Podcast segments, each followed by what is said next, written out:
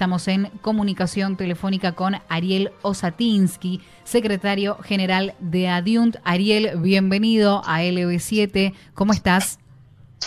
Buen día, ¿cómo están ustedes? Muy bien, muchísimas gracias por eh, tomarte estos minutitos para poder hablar sobre esta problemática y finalmente la medida extrema que tuvieron que llegar de, de anunciar este paro nacional.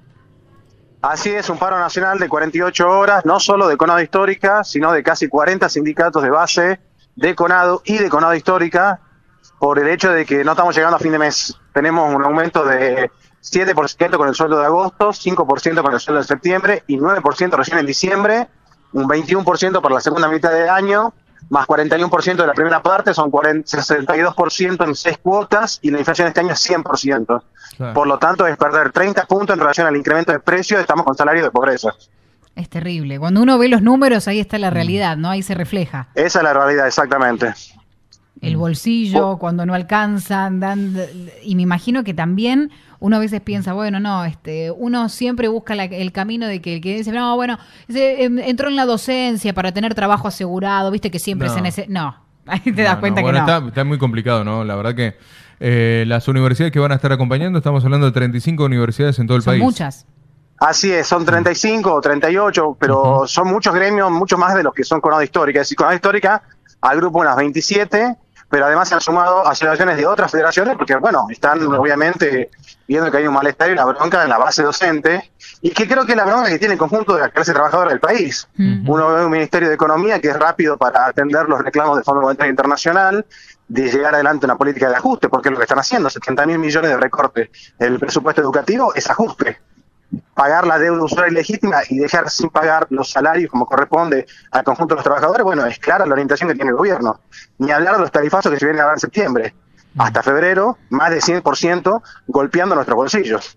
Sí, es la verdad que los números, la realidad y todo va reflejando, bueno, un futuro un tanto eh, incierto y con mucha incertidumbre que se va viviendo, porque en base a eso, ustedes son las caras que vemos de este reclamo, que son los docentes, que son, como siempre decimos, los formadores de nuestro futuro también, porque nuestros pibes están ahí yendo a, a las universidades nacionales, pero detrás están las familias y todos los gastos que uno tiene. Claro.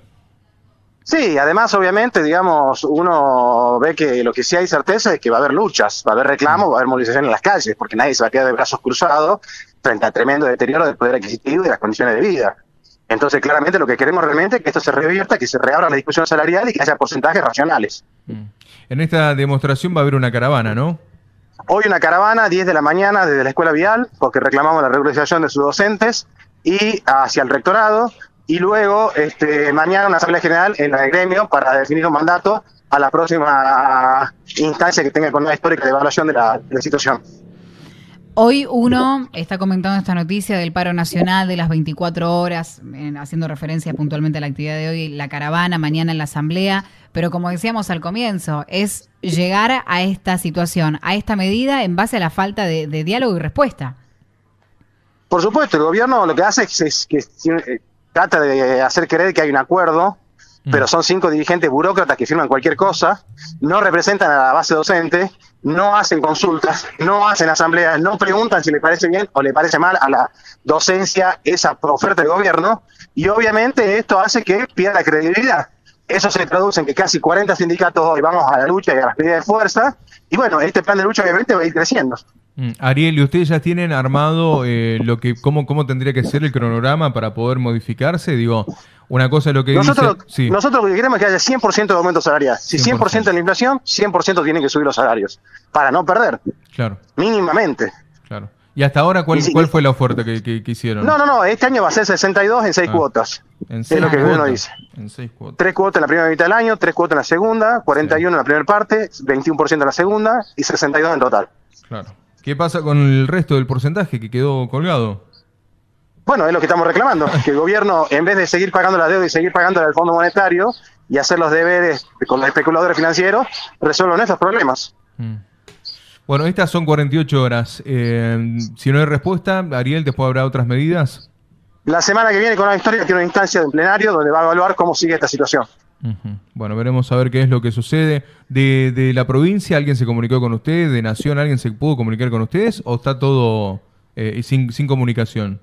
No, por ahora no. Tenemos la paritaria local en la OT, la semana que viene seguirá funcionando. Pero bueno, en esta semana no hubo comunicación por ahora y bueno, veremos qué pasa después de este paro nacional que estamos realizando hoy y mañana. Bien. Ojalá aparezca el, el diálogo y la respuesta que Sí, corresponde. claro. Y bueno, en este caso son los, los docentes, ¿no? Agremiados, pero también eh, hay un acompañamiento del alumnado, ¿no? Y bueno, también hay mucha bronca en los estudiantes, porque claramente están aprendiendo, digamos, en situaciones de precariedad de falta de recursos, sin becas, sin boleto estudiantil, un desastre. Bien. O sea que la comprensión desde ese lado está, ¿no? Es que después termina, eh, está, está el Claro, apoyo. por, el- claro, por, Por supuesto, porque estamos unidos en la defensa de la educación pública de la universidad estatal. Bien, bien. La realidad es que uno tiene el anhelo, ¿no? De que esto pueda solucionarse. Insistimos con que no es tarea menor, no, no, no es esto de, la docencia como un sector más que reclama frente a la inflación. Hay que prestar principal atención a esto porque de, de la docencia se desprende un, un montón de otras cuestiones y ahí también los intereses que cada uno tenga. Claro.